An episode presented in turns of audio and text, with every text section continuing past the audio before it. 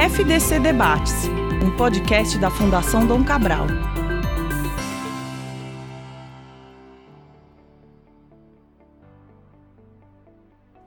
Olá para você que me escuta agora, seja bem-vinda e bem-vindo a mais um FDC Debates. Eu sou o Tomás Castilho. Hoje eu trouxe aqui comigo a curadora de conteúdo da Fundação Dom Cabral, também aqui a Cíntia Lamonier. E aí, tudo bem, Cíntia? Tudo bem, Tomás? Vamos aí, mais um episódio do nosso podcast. Vamos ver o que, que tem, o que, que nós temos aqui, né? Pois Nessa é. pauta de hoje. FDC Debates demorou para chegar, mas chegou. E hoje a gente tem aqui uma conversa sobre inteligência de dados e a plataforma Forecasting da Fundação Dom Cabral. E para essa discussão, estamos aqui com o professor de inovação da FDC, Hugo Tadeu. Tudo bom, professor? Tomás, tudo bem? Alegria imensa estar aqui com você, com o Dimitri, com a Cíntia, para debater um tema super importante e relevante enquanto dados.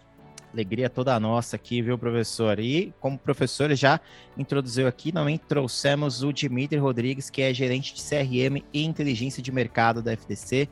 E aí, Dimitri, tudo bem por aí? Tomás, tudo na paz, muito obrigado pelo convite, uma honra estar aqui com o Hugo, com a Cintia, com você. Muito bem, gente. E antes de tudo, antes da gente começar, você ouvinte, se quiser saber um pouco mais sobre a plataforma Forecasting da FDC, eu vou deixar na descrição um site com mais informações e um link para o episódio 72 dos Diálogos FDC, foi gravado com o professor Hugo Tadeu, com foco na plataforma em si. A gente fala uma série de coisas ali sobre a plataforma Forecasting. Então, link também estará na descrição para você ouvir em conjunto aqui com o FTC Debates, caso não tenha ouvido ainda.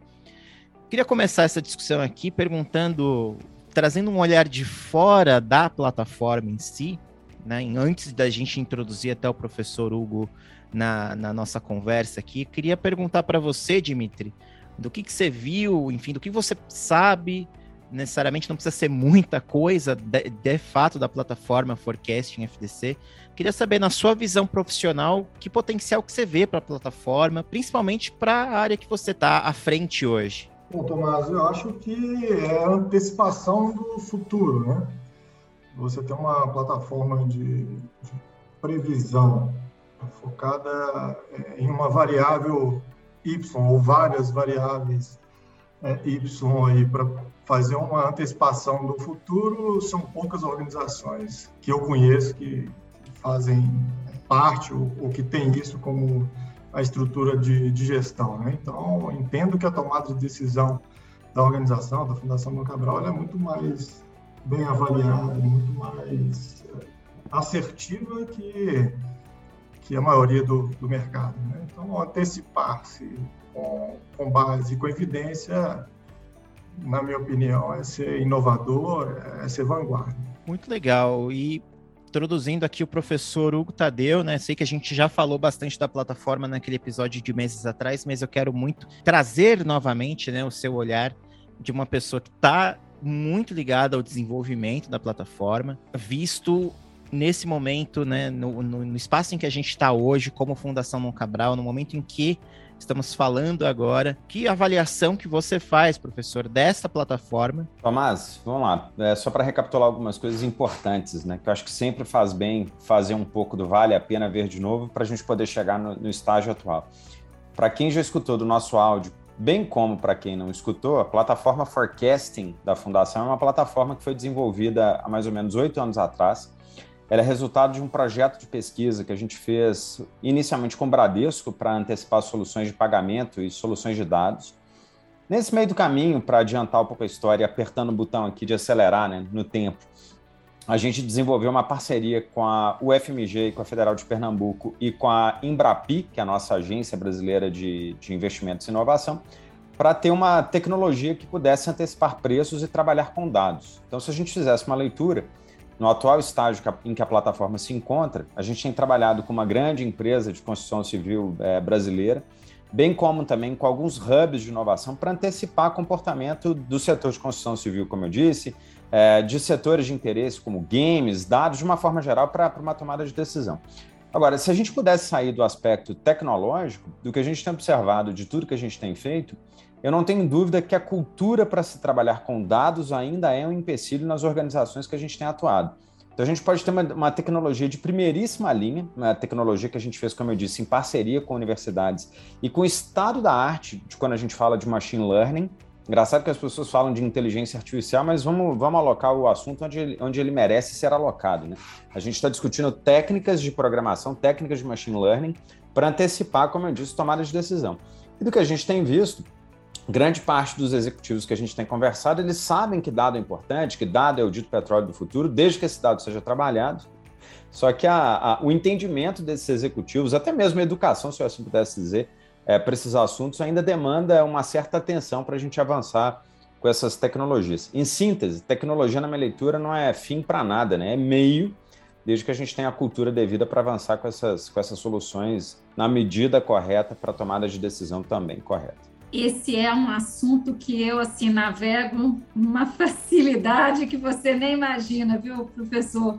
E, e me coloco nessa posição, sabe assim, como para gente é difícil é, lidar ainda, aprender a, a fazer leituras de dados eu acho que a gente está tão acostumado a fazer leituras né, de cenário, aplicar algumas metodologias e ler mesmo os dados, fazer análise sobre dados, é uma visão que eu ainda acho que tem assim dificuldade que eu acho que vem com um pouco de treinamento.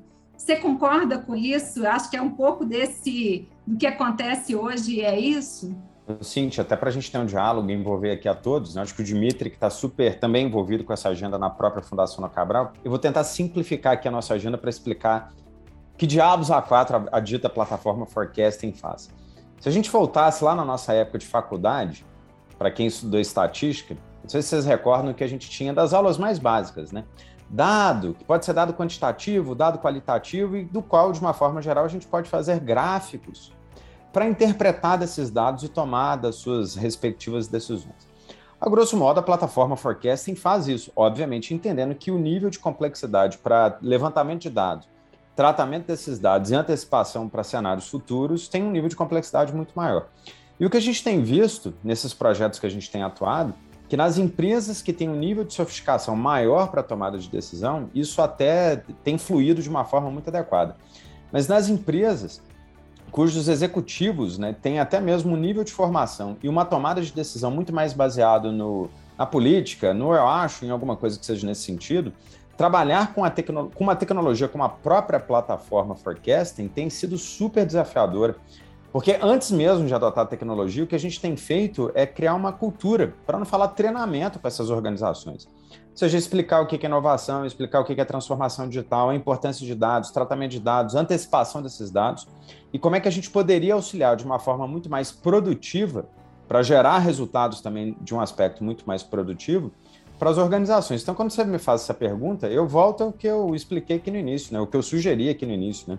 Além do aspecto tecnológico, o maior dificultador é ter a evidência e comprovar para aquelas pessoas que ainda têm uma, um certo ceticismo com a agenda tecnológica que é possível sim tomar decisões de uma maneira um pouco diferente daquilo que o usuário é, nos ensina né, é, no dia a dia da gestão.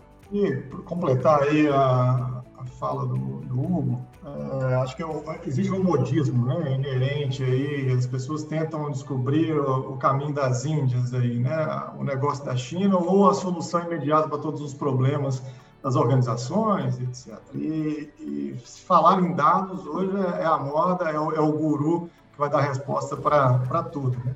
Mas acho que as pessoas não percebem, eu acho que eu, eu concordo bem com a Cintia, a questão da, da educação, da erudição, do, do, entendimento do tema em seu contexto total, que o, o analytics, né, o forecasting, a, o machine learning, ah, os métodos supervisionados de machine learning, né, onde você tem uma variável preditora, é a ponta de um iceberg muito mais complexo, né, que é a governança de dados.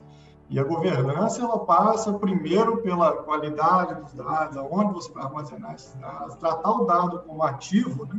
e o dado como ativo precisa ser governado, ele tem custos e tem valor. Então, eu, eu entendo que a gente tem um papel importante de, de demonstrar o contexto da governança total de dados para mo mostrar que a ponta do iceberg é o forecast, né? e não esse é o, é o fim. Né? Não, teve uma coisa que eu até queria perguntar para você diretamente, Dimitri, de algo que o professor aqui falou, o professor Hugo falou há uns minutos é, em uma outra resposta, que até deixei anotado aqui porque realmente foi bem curioso. Assim, a, a cultura de dados ainda é uma dificuldade nas organizações. Né? É, foi isso que o professor trouxe aqui em uma das suas falas. E a gente está num ambiente que, assim, falar de dados é algo super entusiasmante, né? Você tem aí artigos e artigos falando sobre a tal da data economy, e ao mesmo tempo você tem esse, tem esse parece que tem esse abismo de o assunto em si e pessoas altamente capacitadas, profissionais altamente capacitados para trabalhar nesse meio. Você concorda que existe esse abismo mesmo? A gente tem. E o, o que, que a gente precisaria para então trazer essas pessoas ou formar essas pessoas altamente capacitadas para tratar dados, para tratar esse ativo dentro da organização? Bom, concordo 100% que existe um, um, gap né, entre produção, um dilúvio de dados, né, muita produção, principalmente acompanhando a, a tecnologia aí, talvez vi um estudo aí, né? nos últimos 15 anos produziu mais dados do que toda a história da humanidade para trás.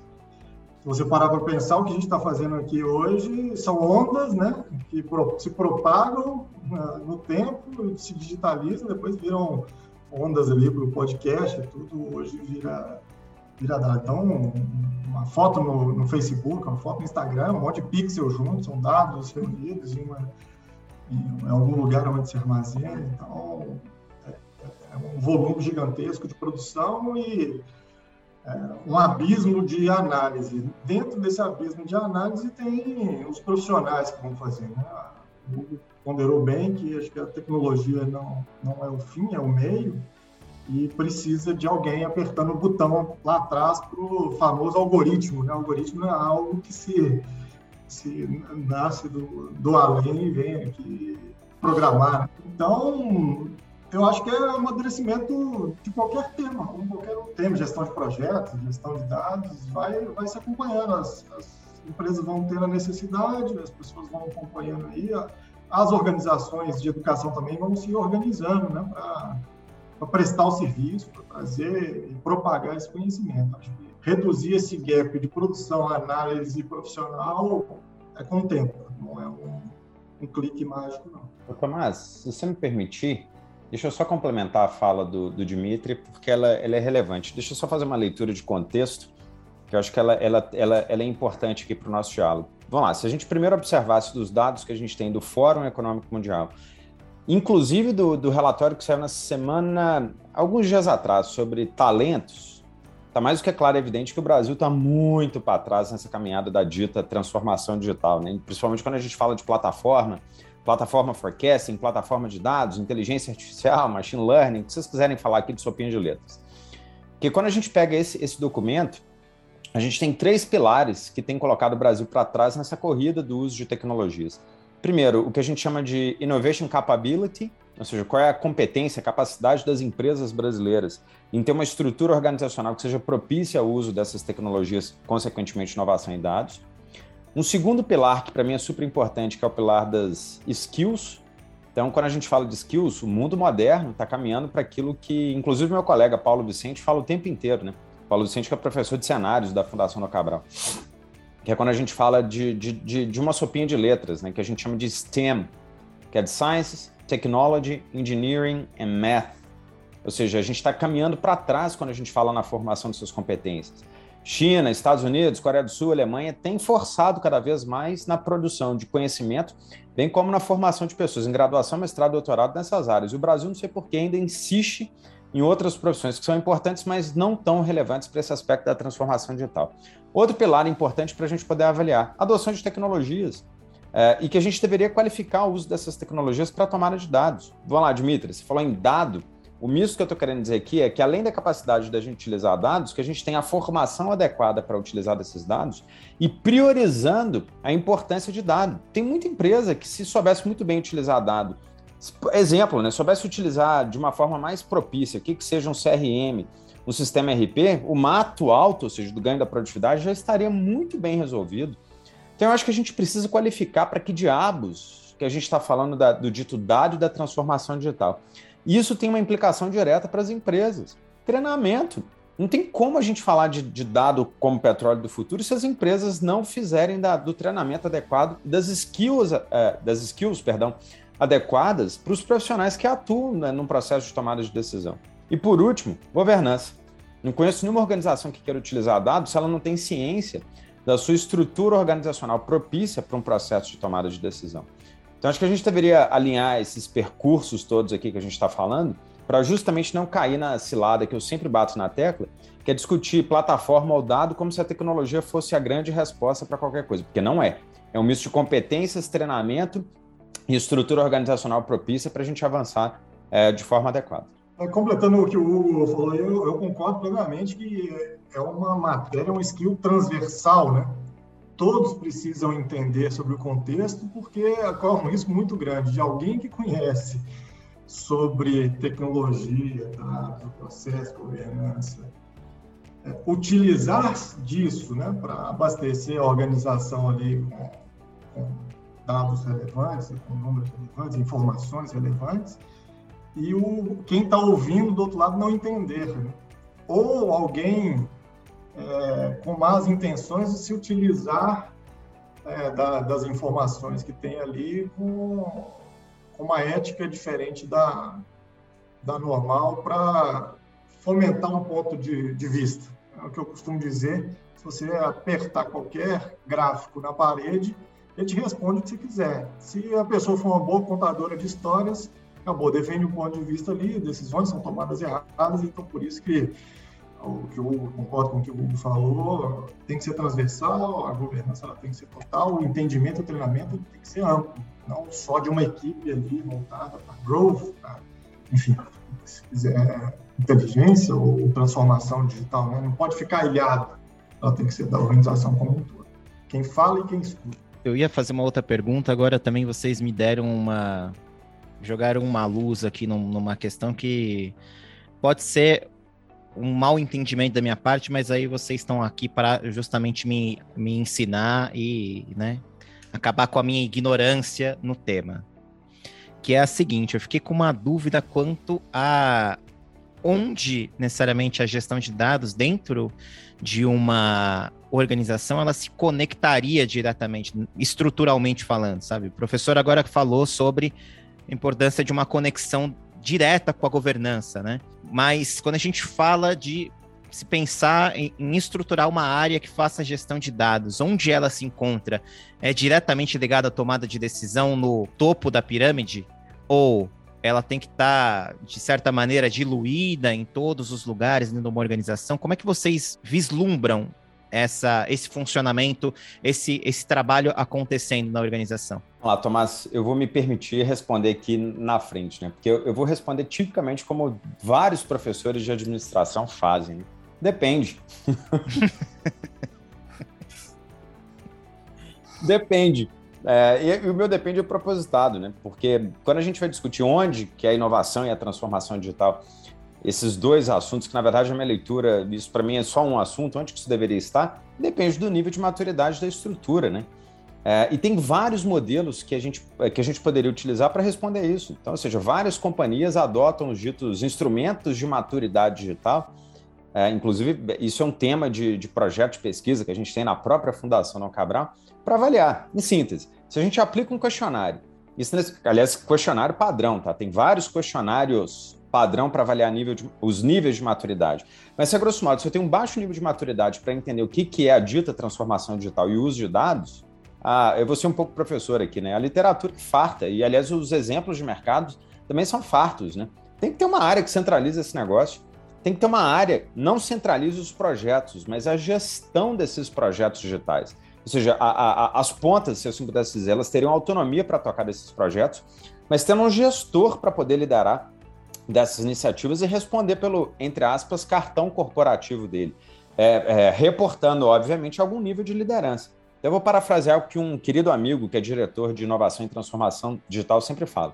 Se o nível de maturidade está baixo na companhia para esses assuntos, tem que ter alguém que segure o chifre lá do boi para poder responder a um diretor executivo ou a um vice-presidente sobre, esses, sobre essas agendas e esses assuntos. E nesse caso específico, a agenda lá do diretor, não do gerente, como eu estava dizendo, deveria ser uma agenda do qual 30% do tempo dele deveria ser para sujar a mão, ou seja, sistema operacional padrão, como eu disse, CRM, RP e coisas similares, funcionando, e 70% para fazer leitura de dados de mercado. A típica agenda, só para reforçar uma outra questão importante, na evolução dessa maturidade digital, de quem trabalha com esses, com esses assuntos, não seria uma agenda como se fosse daquele antigo diretor de tecnologia que só olhava para back-office. Tem que ser a agenda de um, de um novo diretor de tecnologia que olha para a tecnologia, mas que está muito preocupado com dados e antecipação de dados de mercado para o cliente, fazendo tipo, o típico desenho de jornada do cliente. Resumindo, se o nível de maturidade está baixo, a gente centraliza a gestão da, do processo da transformação digital em um executivo. Se esse nível de maturidade já está um pouco mais alto, a gente pode se dar o luxo de ter um comitê, um comitê executivo, obviamente sempre reportando ao nível executivo, né, de diretoria, quiçá de vice-presidência. Bom, concordo com o Hugo, acho que a maturidade direciona, endereça bem aonde na organização né, a gestão. Pode ser em TI, pode ser em marketing, pode ser alguma vertical ali de uma vice-presidência, pode ser a, presidência, né, a vice-presidência, a diretoria, enfim.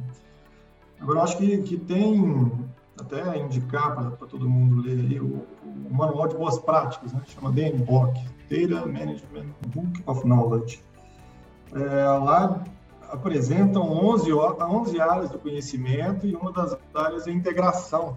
E dentro dessa integração tem uma figura ou figuras que eu entendo serem importantes para onde essa gestão transversal de dados está. Né? São, são os data stewards, são os defensores de dados em cada área né, da organização. Então, você pode ter centralizado essa governança, mas um representante é, defendendo ali as boas práticas em cada departamento da organização. Então, é uma maneira ali para que essa maturidade ela venha ali com propriedade.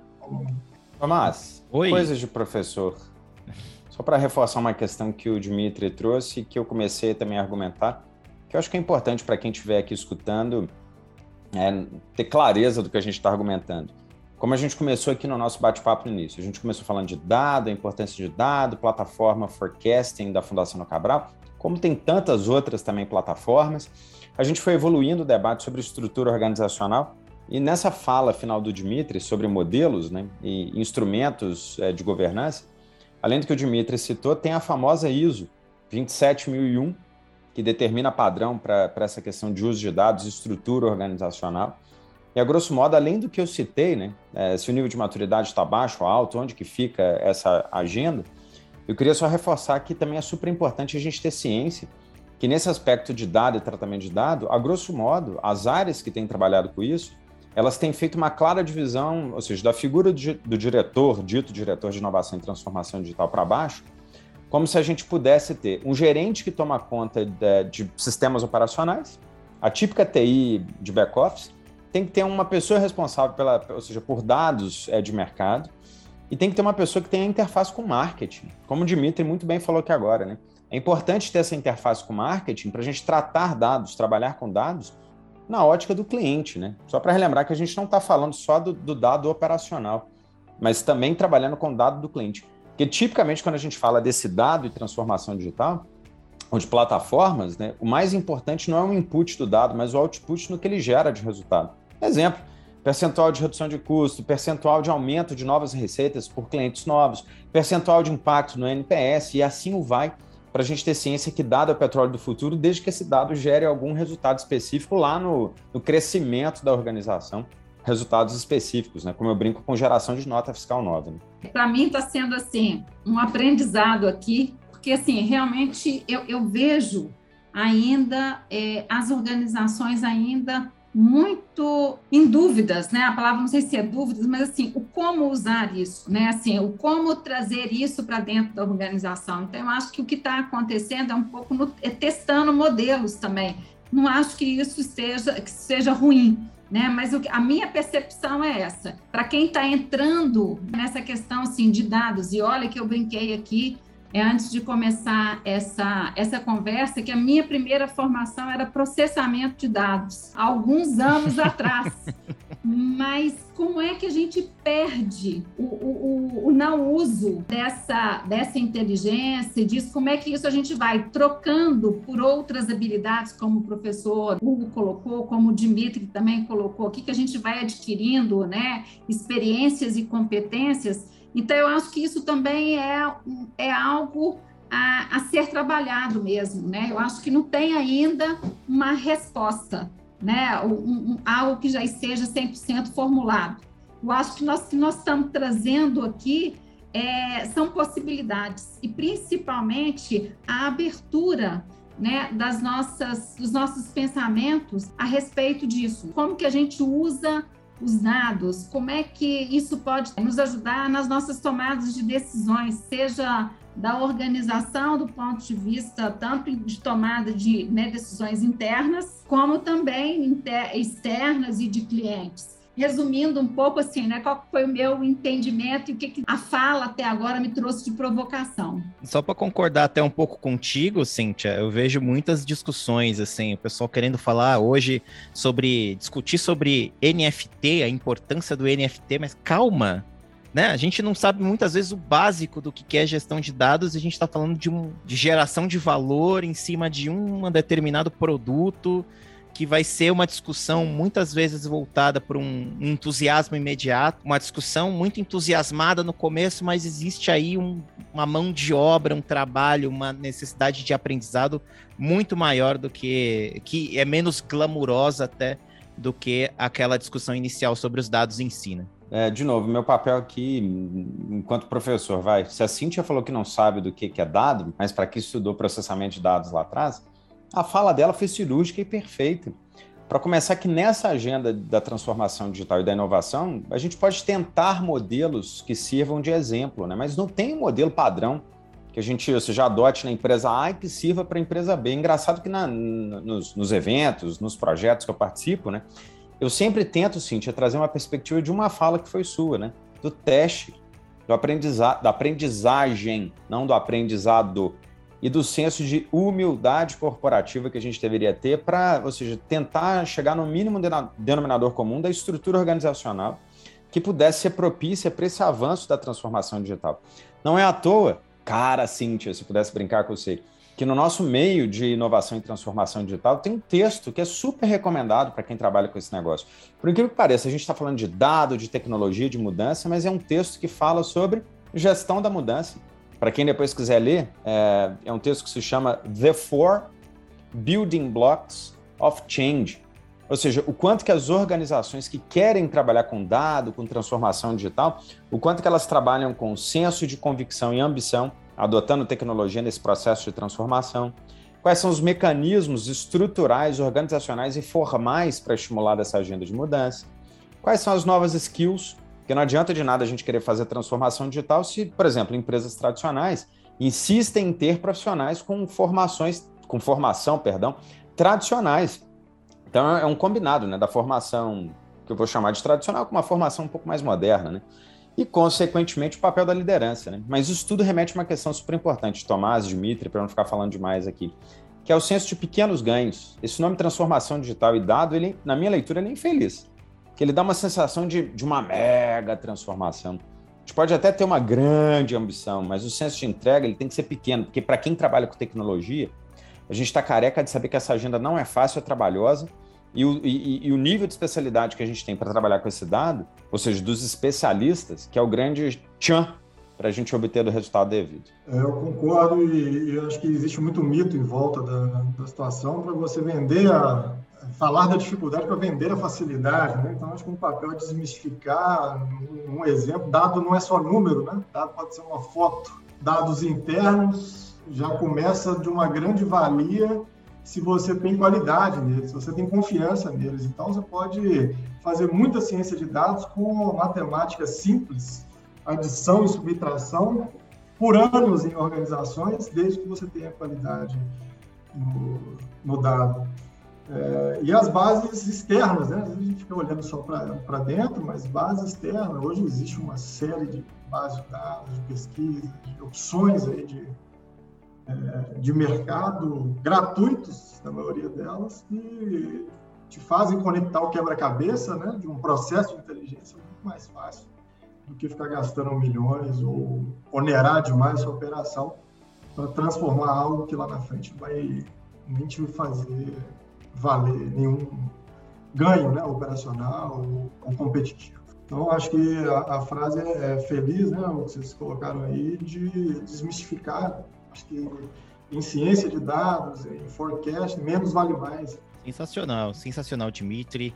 É, a gente está chegando no fim da nossa gravação agora, né? Estamos a cara do professor Hugo, vocês não podem ver que é uma gravação em áudio, né? Mas é maravilhosa. Fiquem aí, fica aí o registro. É, vamos chegando ao final aqui da nossa gravação. Queria muito agradecer a presença aqui do professor Hugo Tadeu, professor de inovação da Fundação Dom Cabral. Está à frente aqui, uma das pessoas à frente aqui da plataforma Forecasting da FDC. Obrigado, professor. Tomás, Dimitri, Cíntia, muito obrigado. Tomás, se você me permitir, eu só queria deixar um recado. Mas reflete que a gente tem falado muito sobre dado, né? Dado é o petróleo do futuro, também depende. Dado só vai poder ser algum petróleo para o futuro, similar até ao próprio petróleo, se ele for tratado, se ele for refinado, se ele tiver da técnica adequada, se ele tiver dos especialistas adequados, das tecnologias adequadas e, fundamentalmente, se esse dado remeter a alguma coisa esse dado tem que remeter a, a cliente, análise de dados de cliente, tem que remeter a resultado financeiro. Alguma coisa que a empresa se predispõe a fazer. Então, acho que a gente também deveria desmistificar esse negócio, porque é super interessante quando a gente fala de dado e tecnologias de futuro. Beleza, lá nos Estados Unidos tem várias tecnologias de futuro, mas tem várias empresas, ainda mais as de médio porte aqui no Brasil, que se elas adotassem dados minimamente tratados em planilha Excel para tomada de decisão, a turma já seria muito mais feliz. Então, o recado que eu deixaria para todos é: vamos simplificar o processo de tratamento do que, que seja dado tomada de decisão, do que gerar muito mais frustração nas companhias do que a gente tem visto por aí nas nossas andanças aqui na Fundação no Cabral. Era isso, Tomás. Tomás, Dimitri e Cintia, agradecendo pelo tempo de vocês e por participar aqui desse bate-papo. A gente que agradece. É sempre um prazer receber aqui o professor Hugo e é, é sempre a certeza de ter uma discussão muito interessante. Sempre foi assim nas últimas, em todas as nossas gravações, inclusive. Queria agradecer também o Dimitri Rodrigues, que é gerente de CRM e Inteligência de Mercado aqui da Fundação Dom Cabral. Obrigado, Dimitri. Valeu, grande Tomás, Hugo, Cíntia, muito obrigado. Saio daqui com bem melhor do que entrei. E vou citar Vinícius de Moraes aqui, a vida é a arte do encontro, embora exista tanto desencontro pela vida. Obrigado aí oportunidade vocês deram. Um abraço. Olha aí, se eu soubesse que você ia falar isso, de me despedir da Cíntia antes, para a gente finalizar com essa, com essa belíssima frase. Um abraço para você, minha querida Cíntia Lamonier, curadora de conteúdo aqui da Fundação No Cabral. Obrigado. O que dizer, né, Tomás, depois dessa, né, dessa fala né, do, do Dimitri aí, dessa mensagem que ele deixa. E, e, eu acho que é isso, né, Tomás? Eu acho que a, a, nossa intenção, inclusive, né, nos episódios do Debates FDC, é exatamente isso: é a gente discutir temas, trazer temas, é, é sair, da, sair, terminar de ouvir sem respostas, né, certas ou erradas, mas que nos, nos, toquem e nos façam provocações, né? Então é, é, isso. E é sempre um prazer, Tomás, estar aqui com você, né? Dividindo essa bola aqui, que é a, a gravação do, do, dos nossos podcasts. Digo mesmo, Cíntia, digo mesmo, e um obrigado também a você que está nos ouvindo. Fique sempre à vontade também para levar essas discussões que a gente, como a de Cíntia respondeu aqui, a gente nunca traz respostas, né? A gente às vezes até traz mais perguntas desde que a gente começou aqui a gravar, mas é legal para você também levar para os seus círculos, levar para suas lideranças, para suas organizações. É sempre um prazer estar aqui com outras mentes gerando essas perguntas para vocês. Um grande abraço e até a próxima semana.